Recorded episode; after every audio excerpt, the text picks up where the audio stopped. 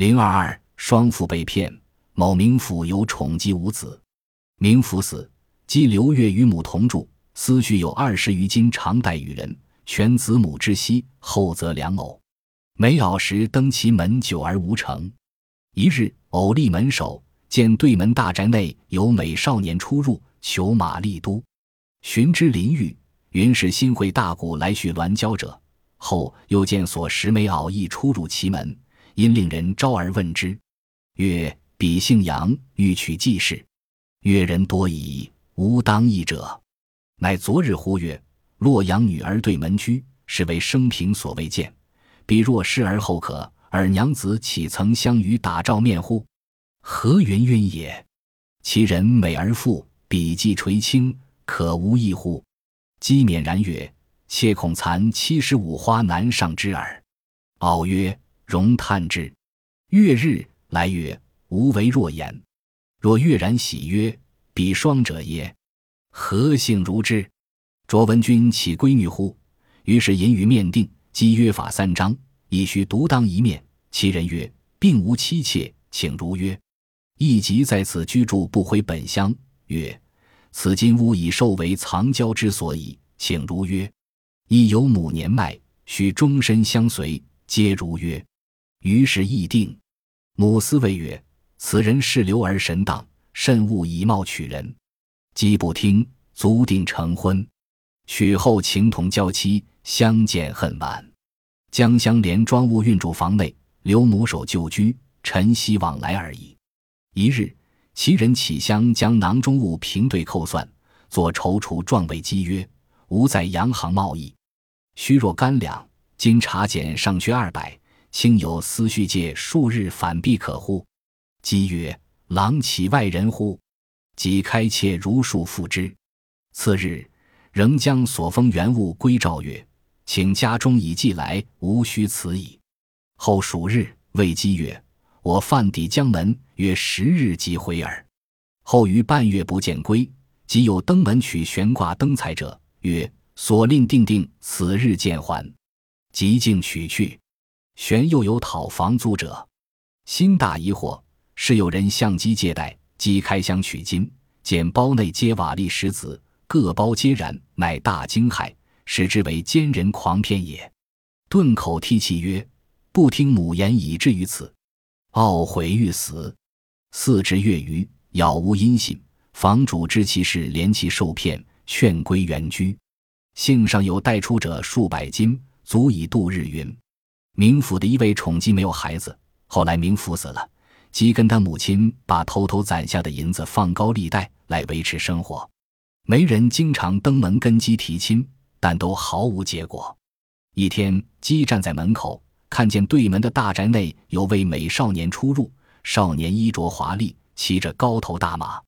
姬有些心动，就向邻居打听起少年的事来。邻居说，那位少年是新会的大商人，要在这里续娶妻子。姬又见媒人也出入对门的大宅，就把媒人找来询问。媒人说，这位少年姓杨，打算娶季氏，但是他看了很多人都不中意。不过他昨天忽然跟我说，对门的那位女子长相美貌，是我生平所没有见过的。如果那个女子能答应，我一定会同意的。难道您曾跟他打过照面吗？那少年长得好又有钱，最重要的是对您很中意。您不如答应了吧。姬腼腆地说：“我已经嫁过人了，怕是残花在难上枝头。”媒人说：“那我再去问一下吧。”几天后，媒人又回来说：“我转达了您的话。”他很高兴地说：“双父又有什么关系呢？难道卓文君也是闺女吗？”于是媒人让两人正式见了面。即与少年约法三章：第一，少年必须独当一面。少年说：“我没有妻妾，可以遵守约定。”第二，少年必须在本地居住，不能回本乡。少年说：“我在这里买的房子就是为了以后定居，这也可以遵守。”第三，今年迈的母亲要终身相随。少年都答应了，双方商定好了条件。鸡的母亲私下里说。这个人看起来很轻浮，你应该谨慎些，千万不要以貌取人。姬不听，最终跟少年成婚。婚后两个人情同娇妻，相见恨晚。姬把箱子里的财物都运到了少年的家中，留下母亲守在旧房子里。他跟母亲也只是早晚往来一次。一天，少年打开箱子，把包中的银子估算了一遍后，装作非常为难的样子说：“我在洋行做买卖，需要些银子，现在还缺二百两。